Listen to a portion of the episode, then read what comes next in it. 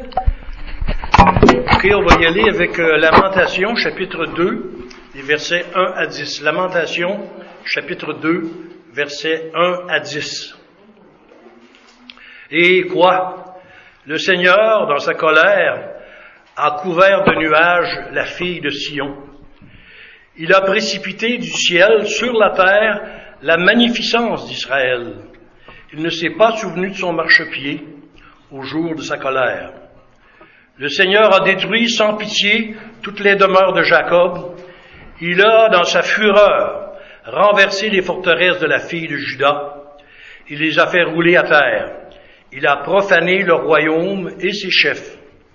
Il a, dans son ardente colère, abattu toute la force d'Israël. Il a retiré sa droite en présence de l'ennemi. Il a allumé dans Jacob des flammes de feu qui dévorent de tous côtés. Il a tendu son arc comme un ennemi. Sa droite s'est dressée comme celle d'un assaillant. Il a fait périr tout ce qui plaisait au regard. Il a répandu sa fureur comme un feu sur la tente de la fille de Sion. Le Seigneur a été comme un ennemi. Il a dévoré Israël. Il a dévoré tous ses palais. Il a détruit ses forteresses. Il a rempli la fille de Judas de plaintes et de gémissements. Il a dévasté sa tente comme un jardin. Il a détruit le lieu de son assemblée. L'Éternel a fait oublier en Sion les fêtes et le sabbat. Et dans sa violente colère, il a rejeté le roi et le sacrificateur. Le Seigneur a dédaigné son autel, repoussé son sanctuaire. Il a livré entre les mains de l'ennemi les murs des palais de Sion. Les cris ont retenti dans la maison de l'Éternel comme en un jour de fête. L'Éternel avait résolu de détruire les murs de la fille de Sion. Il a tendu le cordeau. Il n'a pas retiré sa main sans les avoir anéantis. Il a plongé dans le deuil remparts et murailles qui n'offrent plus ensemble qu'une triste ruine. Ses portes sont enfoncées dans la terre. Il en a détruit, rompu les barres. Son roi et ses chefs sont parmi les nations. Il n'y a plus de loi. Même les prophètes ne reçoivent aucune vision de l'Éternel.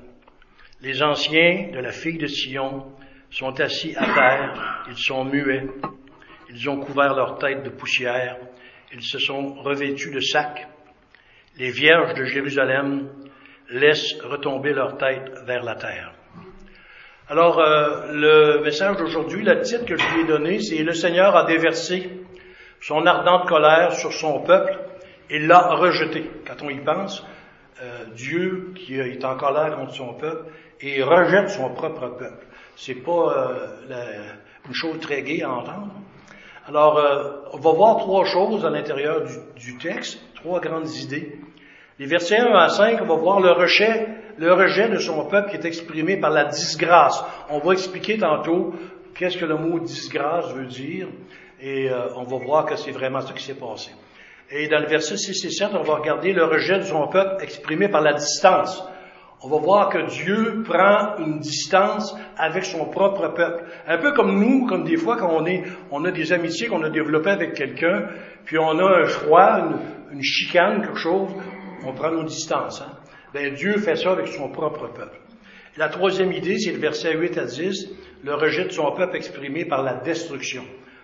Le Seigneur exprime dans ces versets-là tout ce qu'il a lui-même détruit ou permis que les peuples d'alentour viennent détruire les choses dans son peuple qu'ils ont amené à, à, dans, dans, un état de lamentation et de pleurs et de, sont, sont vraiment malheureux, comme on dit. Alors, le livre de lamentation de Jérémie, c'est comme un petit poème qui est en cinq volets. Et il y en a qu'en en l'étudiant, ils lui ont donné un qualificatif. Et le qualificatif qu'ils lui ont donné, c'est élégie écrit dans un cimetière. Un élégie, c'est un poème lyrique qui, exp qui, exprime une plainte douloureuse, des sentiments tristes et mélancoliques. Donc, c'est un élégie écrit dans un cimetière. On imagine un petit peu l'atmosphère que ça, que ça te donne. Donc, c'est un chant commémoratif qui a été écrit sur la destruction et l'humiliation de Jérusalem par les Babyloniens en 586 ou 587, dépendamment des auteurs. En tout cas, c'est alentour de ces années-là, avant, alors avant Jésus-Christ. C'est une, une explosion dans les cinq chapitres, une explosion de chagrin, une rivière de larmes, une mer de sanglots. Parce que la chose qui, me touche le plus quand j'étudie le passage de lamentation, ça, je discutais avec, euh, avec mon épouse, des fois on s'assoit le matin, on prend un café. Si on lit Lamentation et qu'on ne se souvient pas qu'est-ce que le livre de Jérémie raconte, Jérémie a vécu une époque où le, le peuple de Dieu vivait dans le péché de toutes sortes d'idolâtries, euh, tous les péchés nommés étaient là. Et Dieu avait permis que Jérémie, qui était un prophète, aille vers le peuple et les avertisse. Alors, ce qui arrive dans la lamentation, il faut se souvenir que le peuple avait été averti de se repentir, de, de, laisser leur péché. C'est très important de se souvenir de ça. Alors, euh, je vais résumer très rapidement les leçons que le Seigneur avait enseignées à son peuple dans le chapitre 1, parce qu'on est en train d'étudier un livre dans sa totalité. On a déjà quatre sermons de fête, on est au cinquième.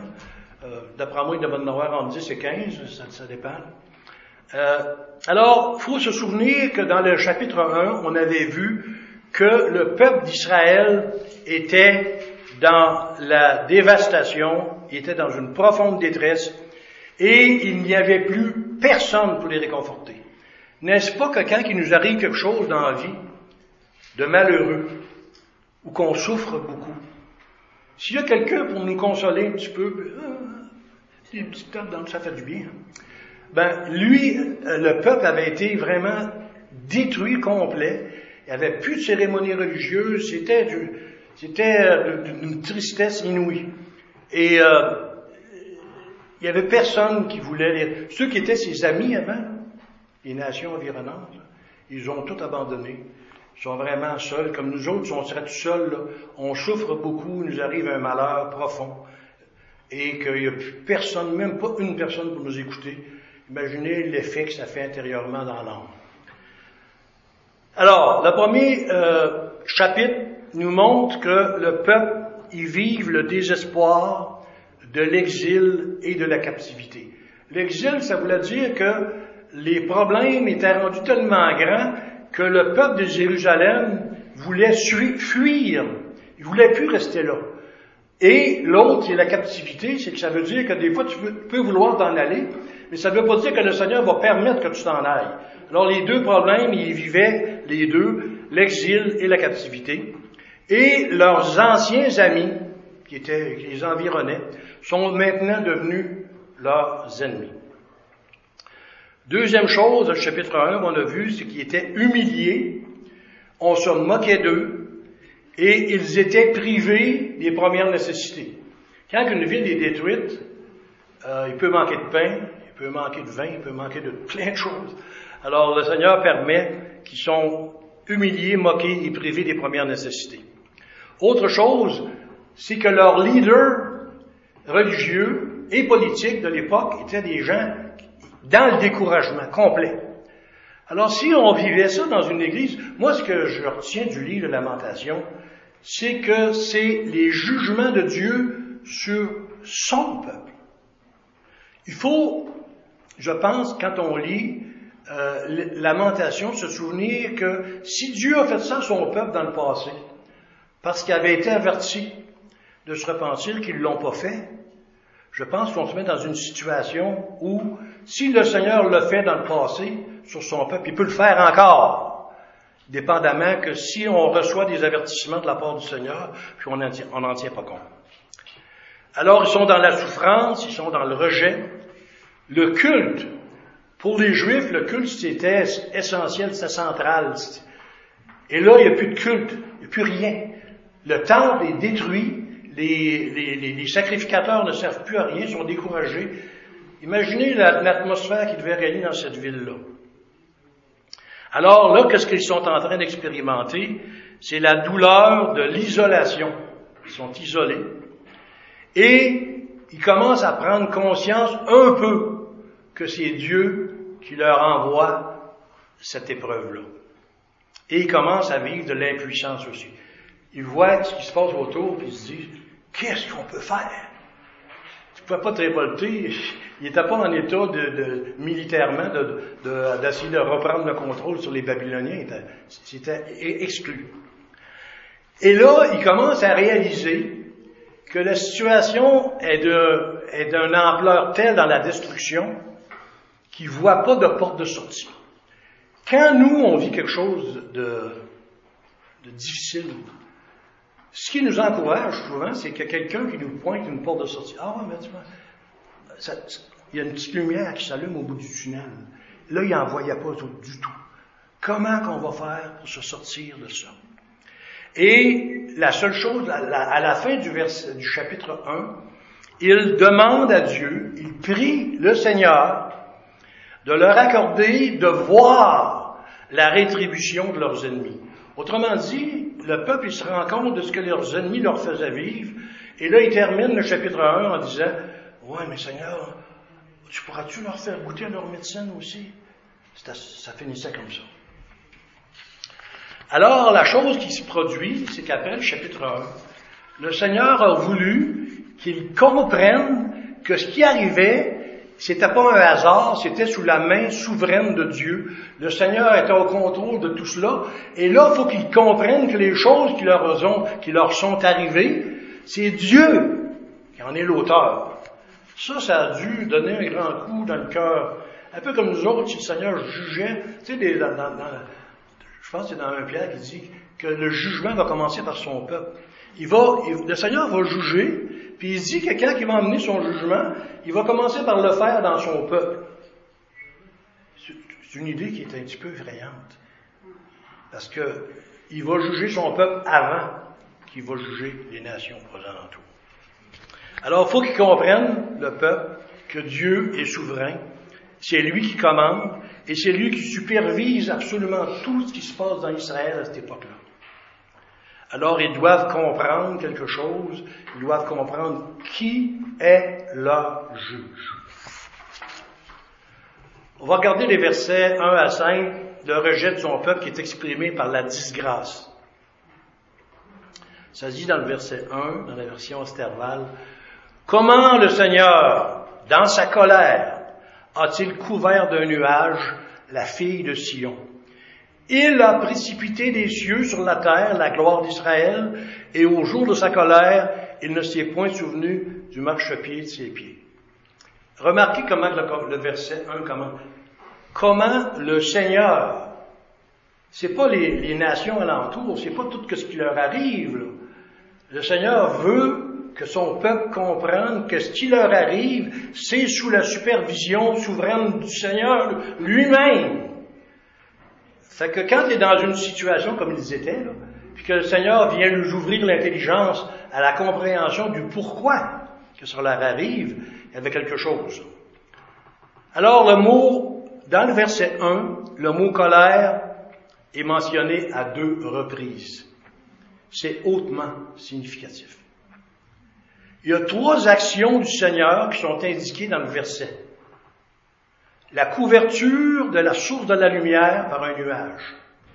Quand il dit, dans sa colère, a couvert d'un nuage la fille de Sion. Autrement dit, c'est spirituel. La lumière, le Seigneur a mis, c'est comme s'il avait étendu lui-même un nuage au-dessus de la nation et ça crée que la lumière, quand il y a un gros nuage, l'été, quand il fait beau, là, à un moment donné, le ciel vient noir, la lumière, elle passe pas beaucoup, hein, elle passe presque plus. Donc, la couverture de la source de la lumière par un nuage, c'est le Seigneur qui l'envoie. Deuxième chose, le Seigneur nous dit, ici, dans ce verset-là, que la disgrâce, la disgrâce d'Israël, c'est la destitution de sa gloire. Moi, ce qui me fait penser, j'étais dans l'armée, j'étais dans le 22e régiment. Et euh, quand un officier faisait une gaffe monumentale, dans le temps de guerre, comme une trahison, quelque chose, disons qu'il aurait été capitaine. C'est quand même un grade respectable dans l'armée, capitaine. Ben, quand l'armée euh, juge quelqu'un, ils, ont des, tribunaux militaires, ils écoutent les, versions de tout le monde. Et après, la destitution, ça veut dire que publiquement, ils font venir l'armée, ils font venir ceux qui étaient sous sa charge, et là, ils le dégradent, ils le destituent en public, en voulant dire, tes grades qu'on t'avait donnés comme capitaine, on te les enlève parce que tu ne les mérites pas. Pour un homme là, qui était capitaine, qui se fait faire ça devant son armée, là, ça devait être épouvantable, ça devait être quelque chose de très, très, très, très, très humiliant. Le Seigneur, il dit ici qu'il est en train de destituer de sa gloire le peuple d'Israël. Donc le peuple d'Israël avait une gloire qui était qui venait par le fait qu'ils appartenaient au Seigneur, que le Seigneur les protégeait, que le Seigneur les enseignait, etc. Et là, le Seigneur, il dit qu'il les a destitués de sa gloire. Autrement dit, la gloire d'Israël, tout ce qu'il faisait, euh, le côté, euh, le côté respectable au peuple d'Israël, le Seigneur l'a enlevé. C'est l'équivalent d'un capitaine ou d'un major ou de quelque, grade que ce soit qui se fait, même que ce soit un sous-officier ou un officier, ça n'a pas d'importance, c'est d'être dégradé publiquement. C'est ça que le Seigneur est en train de faire avec son peuple. Il les dégrade publiquement. La troisième chose, c'est qui est mentionné dans le verset 1, c'est la non-souvenance du Seigneur du marchepied de ses pieds. Quand on lit ce passage-là, j'avoue que la première fois que tu le lis, si tu prends pas la peine d'aller voir ce que des plus savants ont dit du, passage, peux manquer de bateau un peu. Parce que euh, le marchepied, si on comprend pas ce que ça veut dire, à ce moment-là, on manque euh, une partie de ce qui est exprimé dans le verset 1. Troisième chose, on va, on va prendre les trois choses. Le Seigneur lui-même a couvert d'un nuage la fille de Sion. Donc le nuage s'interpose pour bloquer la lumière spirituelle qui arrive sur son peuple. Quand on pense à ça, c'est Dieu qui bloque la lumière spirituelle qui arrive sur son peuple. On pourra dire, euh, voyons, Dieu est bon, Dieu est gracieux, Dieu est miséricordieux, pourquoi il n'a pas passé par-dessus? Non, il arrive un temps, dans les, les, voies du Seigneur, quand on regarde dans, dans l'ensemble de la Bible, quand le Seigneur avertit son peuple, et on voit la, la patience du Seigneur, même envers nous aujourd'hui. Si c'était pas de la patience du Seigneur, on va dire l'affaire. Des fois, on est lent à apprendre. Le Seigneur disait à ses apôtres qui étaient avec eux, vous êtes lents à apprendre. On est des slows. On n'apprend pas vite. Mais des fois, le Seigneur, pour faire en sorte qu'on apprenne, il nous envoie des épreuves qui sont tellement douloureuses que là, on n'a pas le choix. Il faut ouvrir les yeux. Alors, le ciel, spirituellement, s'assombrit et le pays aussi, ensemble. Deuxième chose, le Seigneur lui-même a voulu qu'Israël connaisse la disgrâce. C'est une rétrogradation. La même chose qu'un officier de l'armée qui est destitué de son honneur. L'officier qui est dégradé publiquement, c'est vraiment infamant parce qu'il perd sa charge, il perd sa fonction et il perd sa dignité. C'est en plein ça qu'il est en train de faire avec le peuple d'Israël. C'est une chose terrible pour quelqu'un qui a profité des faveurs d'un roi que d'être publiquement rejeté par lui. Souvenez-vous de l'histoire d'Esther. Il y en avait un qui était bien proche du roi avant. Il était tellement proche du roi que le roi avait dit, tous ceux qui vont passer devant lui, il faut qu'ils se courbent devant lui. Il y en avait un c'est un juif, lui, il voulait rien savoir de se courber devant, devant à cause de ses origines alors on voit quelque chose, quelqu'un qui est proche, il était tellement proche du roi qu'il croyait que tout lui était dû. Il avait la richesse, il y avait la gloire, il y avait le respect de tout le monde à cette époque-là. Il y avait juste une chose qui était dans son chemin, mais ça, il n'était pas capable de tolérer. Pas capable de tolérer qu'Aman ne se voit pas devant lui. Alors, il avait connu, on, sait l'histoire, après on ne racontera pas l'histoire, mais on sait qu'éventuellement, le Seigneur a, permis que Aman fasse une erreur et, que dans le fond, ce qu'il a voulu faire subir à Aman et au peuple d'Israël, c'est lui qui l'a subi.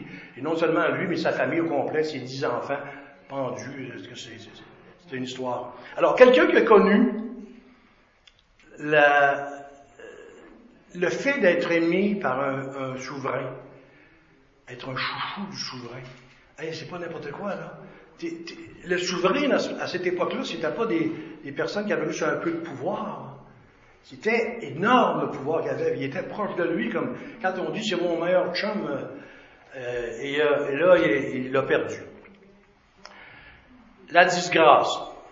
L'autre chose qui est marché, c'est marche-pied. Je l'ai appris en, fouillant un peu dans les, commentateurs. J'ai essayé de choisir ceux que je considérais comme les meilleurs pour savoir qu'est-ce qu'il veut dire par ça. Marche-pied de ses pieds. L'arche de l'alliance. On sait c'est quoi. Il y avait une tente, il y avait le tabernacle. L'arche de l'alliance, il y avait la première partie qui était le Saint, la deuxième partie, il y avait un rideau qui séparait le Saint du Saint des Saints. L'âge de l'Alliance était là. L'âge de l'Alliance, ça représente Jésus-Christ. Le couvercle était d'or, le propitiatoire est d'or, d'or pur, avec les deux anges qui se regardent l'un l'autre. Je ne sais pas si ça vous dit quelque chose, si vous avez déjà étudié un petit peu, c'est passionnant de voir ça, parce que le Seigneur, il, parle de l'âge de l'Alliance qui était considéré comme le marchepied de Dieu. On voit l'image c'est Christ. Autrement dit, il est en train, il ne, s'est pas souvenu du marchepied de ses pieds. Et quand on regarde dans, l'interprétation de ça, c'est comme s'il disait, il ne s'est pas souvenu de l'œuvre de Jésus-Christ. Parce que dans le fond, c'est ça que ça représente. Alors, le marchepied, c'est vraiment le temps. Et c'est le temps, c'est l'arche de l'alliance, mais c'est aussi le temple. S'est pas souvenu de son marchepied, ben simple, parce que le temple, il n'avait plus. Il l'a détruit au sol, brûlé, détruit complètement. Alors, si le marchepied des pieds, les commentateurs disent que ça représente l'arche de l'alliance et que ça représente aussi le temple, les deux n'existaient plus, avaient été détruits de façon entière et absolue par le Seigneur lui-même qui a permis ça. Autrement dit, ce qui représentait Jésus-Christ dans le peuple de Dieu, tout ça a été rasé, détruit. Alors lorsque le temple fut détruit et l'arche volée, brisée ou perdue, c'était comme si Dieu avait oublié son marchepied. Le symbolisme de l'arche et le rituel qui y est associé donne une signification particulière là, à ce fait-là. Quand on relit le verset 1 et qu'on tient compte de ce que le Seigneur fait, le nuage, il n'y a plus de lumière spirituelle qui passe. Deuxièmement, la disgrâce. C'est comme s'il avait été un haut gradé de l'officier dans, l'armée, puis il l'aurait dégradé publiquement. C'est ça qui fait que son peuple, il dégrade son peuple publiquement. Et ensuite, il dit qu'il ne s'est pas souvenu de la souvenance du marchepied. Si le marchepied est symbolique et, parle de, de, de l'arche de l'Alliance, qui représente Jésus-Christ, quand on étudie ce passage-là dans l'Exode, c'est clair comme l'eau de roche. Et ensuite, le temple, ben, si tout ça est détruit, il ne s'est pas souvenu de, de la représentation de Jésus-Christ que ces choses-là avaient. Donc, c'est comme si le Seigneur faisait vous avez été tellement loin dans le péché, maintenant il est temps que vous compreniez ce que vous avez fait. Il y a une chose qui est intéressante que je n'avais jamais vue, c'est un, commentateur qui me l'a fait voir. Il dit, euh, si tu regardes, c'est comme s'il y avait cinq grands cercles concentriques, un à l'intérieur de l'autre, en ratissant.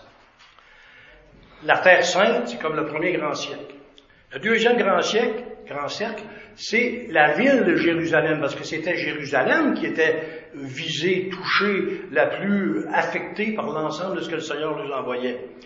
Il y avait le temple, donc vous voyez, ça part de l'extérieur, la terre, le pays, Jérusalem, le temple détruit, le Saint des Saints, où il y avait l'arche de l'Alliance, et l'arche. Donc, c'est comme si tu prendrais cinq grands sacs, puis tu es en train de montrer que Dieu est en train de s'en aller vers ce qu'il y a de plus saint, vers ce qu'il y a de plus précieux, et il, leur enlève ça. Alors, c'était des lieux sacrés, tous ces endroits-là, la Terre Sainte, Jérusalem, le Temple, le Saint des Saints et l'Arche. C'était d'une sainteté croissante à mesure que le cercle se rétrécit. Plus tu passes de l'extérieur vers l'intérieur, plus c'est saint. Jusqu'à atteindre le marchepied même où Dieu touche la terre. J'ai mis euh, dans mes notes, ceux qui sont intéressés, vous regarderez, il y a, comme un petit... Euh, j'ai mis euh, le dessin de l'Arche de l'Alliance, où on voit le fameux couvercle d'or, on voit les anges qui sont qui, envoient leurs ailes l'un vers l'autre, on voit les barres qui étaient supposés être transportés sur les épaules des sacrificateurs. L'étude de, Exode, moi je l'ai fait, c'est une, étude, de, tu, prends, tu pars du chapitre 25 de Exode jusqu'à 40, c'est d'une richesse, mes amis, ça parle de Jésus-Christ. La première fois que j'ai lu la Bible, que j'arrivais sur ces passages-là, j'avoue que j'ai pas compris euh, grand-chose. Pour ne pas dire, j'ai rien compris. Mais quand tu commences à aller en profondeur, puis que tu apprends la signification des symboles que le Seigneur a fait là-dedans, ça parle de Christ à tour de bras. La Bible, là, ça parle de Christ à toutes les pages. Mais dans ces passages-là, c'est particulièrement riche. Et il leur dit dans le verset 2, donc la première, l'enlèvement de la gloire d'Israël, c'est le verset 1. Dans le verset 2 et 3, le Seigneur veut faire comprendre que la force d'Israël et ses défenses, c'est le Seigneur qui les a détruits. Ça dit, Remarquez comment le verset 2 commence. Ça dit pas euh, les, les, les, Babyloniens ont détruit. Lisez comme vous. Le Seigneur a détruit sans pitié toutes les demeures de Jacob. Il a ruiné dans sa fureur les forteresses de la ville de, de Juda. Il les a jetées par terre. Il a profané le royaume et ses chefs. Dans l'ardeur de sa colère, il a brisé toute la force d'Israël, il a retiré sa droite en présence de l'ennemi, il a allumé dans Jacob comme un feu flamboyant qui consume de toutes parts. C'est assez extraordinaire quand on lit, qu'on remarque que c'est le Seigneur dans le verset 2 qui dit, Là, le peuple d'Israël est en train de prendre conscience que tout ce qui leur arrive, parce que c'est facile quand il arrive des malheurs, des malheurs sociaux, Disons que le Seigneur déciderait qu'il jugerait son Église, il arriverait des affaires, ça serait social. Oh, ben là, c'est des méchants, ils vont nous attaquer. Le Seigneur dit, non, non, c'est pas les méchants. Le méchant, ils ont attaqué, oui, mais c'était sous mon contrôle absolu. C'est moi qui l'ai voulu. Pour un peuple, ça devait être un côté conscientisant qui devait être très souffrant. Alors, comme le Seigneur ne considérait pas sa propre habitation, le temple, ni l'arche comme son marchepied, il n'est pas étonnant qu'il ne se soucie pas des habitations des autres. Comme des habitants du pays Juda, de Judée et de Jérusalem en particulier, du roi, de ses nobles, de ses grands. Celles-ci, les demeures des grands. Le Seigneur les a engloutis. Qu'est-ce que ça voudrait dire si on voudrait faire une comparaison avec ce qui se produit, disons, dans la grande Église de Dieu à travers toute la terre? Les grands, ce serait qui les grands leaders? On, en connaît tous, hein? On en parlait ce matin de, leaders aux États-Unis qui ont des ministères terribles. Ils pas, ils sûrement pas le même salaire qu'une petite église comme ici, là. Des gens qui vivent comme des millionnaires ben, le Seigneur peut permettre qu'éventuellement, la manière de faire des cultes, la manière de vivre ta chrétienté dans le monde, ça soit quasiment comme si fini, là, je tourne la page. Le Seigneur peut faire ça, C'est ça qu'il faut apprendre de ce, de, ce passage-là. Alors, il les a engloutis, il a permis qu'ils soient engloutis comme des maisons lors d'un tremblement de terre ou par une, une inondation. Et ça dit qu'il l'a fait sans montrer la moindre réticence, sans montrer la moindre pitié, sans montrer la moindre compassion. Ça, c'est quelque chose qu'il faut s'arrêter, il faut réfléchir. Dieu, un Dieu d'amour, un Dieu de miséricorde, un Dieu de compassion, peut en venir avec son propre peuple à des choses aussi graves que ça. Si on lit ce livre-là, puis qu'on ne retient pas certains principes, certains enseignements que le Seigneur veut nous faire comprendre dans nos, jours, la Bible, c'est sûr que parle, on parle d'un fait qui s'est passé en 586 avant Jésus-Christ, ça fait longtemps. Mais est-ce que ça veut dire que les, les leçons qu'il y a dans ça, qu'on ne peut pas les vivre aujourd'hui? Ou on peut les vivre aujourd'hui? Le Seigneur veut leur faire comprendre qu'il était fortement irrité et que cette irritation-là avait été provoquée par leur péché et leur transgression. La question qu'on pourrait se poser aujourd'hui, est-ce que dans l'Église de Jésus-Christ, dans son ensemble, l'ensemble des églises locales qu'il y a dans le monde entier, est-ce que ça se pourrait qu'il y ait des églises qui vivent euh, un peu trop dans le péché, un peu trop dans les transgressions? Moi, je pense que oui. Non seulement le Seigneur a permis la destruction des maisons d'habitation du peuple, mais aussi les lieux fortifiés, autrement dit les, manières de se défendre, leurs châteaux, toutes leurs tours, dans le temps il y avait des tours de défense pour pouvoir arriver l'ennemi, leurs citadelles, toutes leurs, leurs places fortes détruites. Alors, le Seigneur a voulu que non seulement les membres de son peuple aient été battus et secoués, mais leurs ennemis les ont abattus et ils ont été rasés jusqu'au niveau du sol. c'était, c'était un jugement extrêmement sévère du Seigneur. Tu sais, quand on dit dans la Bible, dans Romains, je pense que ça dit, considérer la bonté et la sévérité de Dieu. On n'a jamais de misère à donner des exemples de la bonté de Dieu. On en est, on, en est même pas, on, en est tellement, on peut pas même pas toutes les nommer. Mais on dirait que la deuxième partie, on ne veut pas trop y penser ça. Considérer la bonté, oh, oh, Dieu est bon, Dieu est bon, oui, c'est bon. Mais Dieu est sévère. Si on, voit dans le livre de la lamentation, Dieu est bon, il avait été extrêmement bon avec eux, il avait été extrêmement patient. Mais là, sa bonté, c'est comme, on tourne la page, il est maintenant le temps de vous apprendre des choses.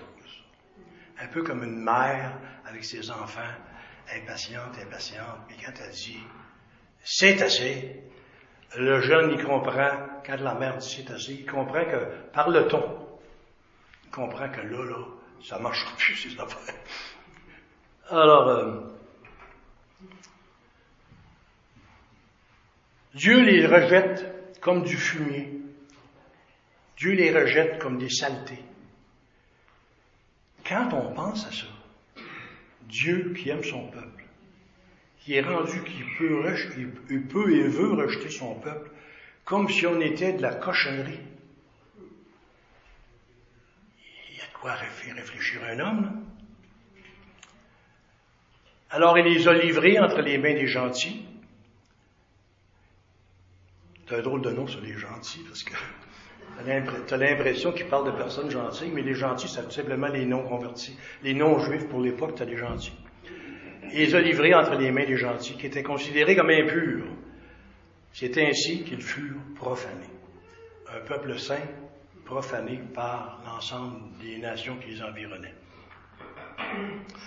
Troisième chose, les versets 4 et 5, on va regarder euh, une autre chose que le Seigneur fait dans la première partie, le verset 4 et 5, c'est le renversement des rôles. Le, le Seigneur, normalement, il est le défenseur d'Israël si on, lise l'Ancien Testament, il y a une multitude d'histoires où il était attaqué. Des fois, il est attaqué par 100 fois plus fort que les autres, le Seigneur permettait. C'est comme si rien n'était. Il était le défenseur d'Israël. Maintenant, le défenseur est rendu le destructeur d'Israël. Donc, le Seigneur a renversé le rôle que normalement il jouait avec son peuple. Maintenant, il le met sur l'autre côté. Quand on pense que ces choses-là peuvent arriver à l'Église de Jésus-Christ moderne.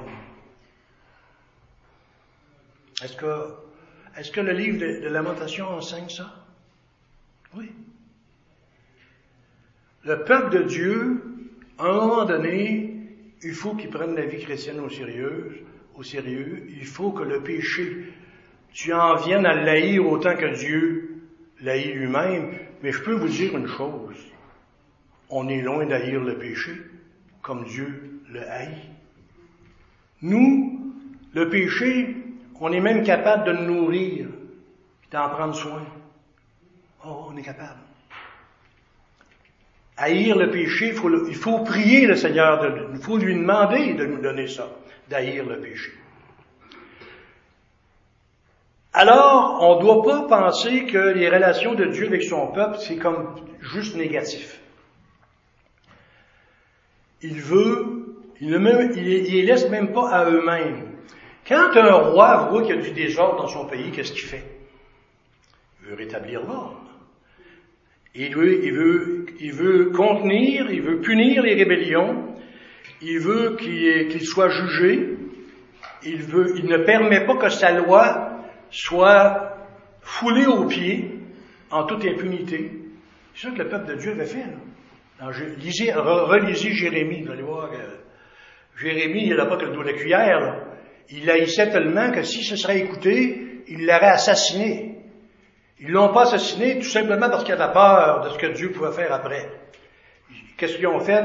Oh, on l'a mis dans une ancienne citerne, puis il y avait de la bouche jusqu'aux oreilles, jusqu'aux hanches. Tu sais, dire, à un moment donné, le Seigneur, il, a goûté, là. Il essayait tout simplement d'avertir le peuple. Le peuple n'entendait pas, il se bouchait volontairement les oreilles. Il aimait mieux écouter des, faux prophètes qui leur disaient, oh non, on ne sera pas attaqué par les, à un moment donné, le Seigneur leur a montré, c'est que c'est lui, quand est-ce que le Seigneur envoie un vrai prophète, ce que le prophète annonce, ça va arriver. Ce que le faux prophète annonce, ça n'arrivera pas. Alors le Seigneur vient nous montrer qu'il ne, il peut châtier les mauvaises actions de son peuple. Et euh, c'est, euh, épeurant. Quand le peuple de Dieu s'oppose à Dieu, on se heurte à une puissance et à une volonté et à une autorité active. Est-ce que quelqu'un qui est chrétien depuis 15-20 ans, et même avant, qui peut dire que j'avais mis, euh, il n'a jamais eu, il a jamais eu, il a jamais été en rébellion contre ce que Dieu dit. Quand on s'examine un petit peu avec du sérieux, on se rend compte que du péché dans nos vies, il a encore pas mal, même les plus saints d'entre nous. Mais ça ne veut pas dire que le Seigneur va toujours tolérer ça. Il, il envoie, on a des niveaux de connaissance, on a des niveaux, et le Seigneur agit, je pense, en fonction du niveau de conscience qu'on a. Plus notre niveau de conscience envers Dieu est grand, plus il nous avertit par une multitude de moyens, plus quand, que, quand il tourne la page, quand la masse tombe, comme on dit, plus ça peut être dangereux. Alors, on provoque parfois la colère de Dieu. Et euh, la pierre qui tombe sur eux va les réduire en poussière. Le Seigneur était autrefois euh, de leur côté. Il était leur Dieu, leur gardien, leur protecteur et leur libérateur. Maintenant, il est contre eux, et c'est une chose terrible d'avoir Dieu pour ennemi, et même d'être considéré comme tel. Cela est extrêmement pénible et même intolérable. La destruction qu'a permis le Seigneur entraîne des souffrances indescriptibles. Si on pouvait retourner à l'époque puis se remettre dans la peau du peuple de Dieu, de ce qui vivait, on verrait que ce pas une petite chose que le Seigneur a envoyée. Donc la destruction permise par le Seigneur entraîne des souffrances indescriptibles, des deuils, parce qu'il y a beaucoup de personnes qui sont mortes là-dedans, et de persistantes larmes et lamentations. Quand on traverse des périodes dans notre vie, là, vous, vous, vous n'avez probablement traversé, ou qu'on dirait qu'on a juste envie de broyer. on a comme des hauts, c'est tellement, ça vient tellement nous chercher du plus profond de nous-mêmes. Puis se lamenter, c'est, oh, qui a pas vécu, qui a pas vécu ça? On a tous vécu ça. Mais quand le Seigneur permet que des choses semblables nous arrivent dans nos vies et qu'on ait cette réaction-là, on est porté à penser que c'est des événements extérieurs. Mais le décret de Dieu, il dit que c'est lui qui permet ces événements-là. Il faut s'habituer à voir dans nos épreuves la main de Dieu qui travaille pour nous changer, qui travaille pour nous changer des choses dans nos vies. Il faut s'habituer à le faire. C'est pas évident. Puis quand on commence à le faire, déjà, ça fait moins mal. Parce qu'on sait que le Seigneur permet ça, pas juste parce qu'il aime ça nous voir souffrir puis nous montrer sa puissance, il fait ça parce qu'il nous aime. Il fait ça pour changer des choses en nous, nous rendre semblables à lui. Et quand on lit ça dans le Nouveau Testament, le Seigneur est en train de travailler sur chacun de nous dans le but de nous rendre semblables à lui. Relisez les évangiles, puis regardez comment le Seigneur agissait. Il veut qu'on soit comme lui. c'est un gros contrat. Moi, dans mon cas, c'est un gros contrat, je peux vous le dire. Mais le Seigneur est capable de le faire, il va le faire aussi. Si on, est, si on lui appartient vraiment, il ne nous laissera pas dans, dans, dans ça. Il, va, il va agir de manière à ce que les souffrances arrivent dans ta vie, pas juste pour le fun. Le Seigneur lui dit qu'il ne se complaît pas à faire souffrir l'homme. Mais quand il permet qu'il y ait quelque chose qui arrive dans ta vie qui fait mal, qui fait bobo, comme on dit, c'est parce qu'il veut changer quelque chose dans ta vie. Il veut que tu comprennes quelque chose dans ta vie. Il veut que tu vois sa main dans les circonstances que le Seigneur t'envoie. Euh, je pense qu'on va arrêter là pour aujourd'hui, puis on terminera euh, le 4 février, parce que la semaine prochaine, c'est... OK, on arrête cela pour aujourd'hui.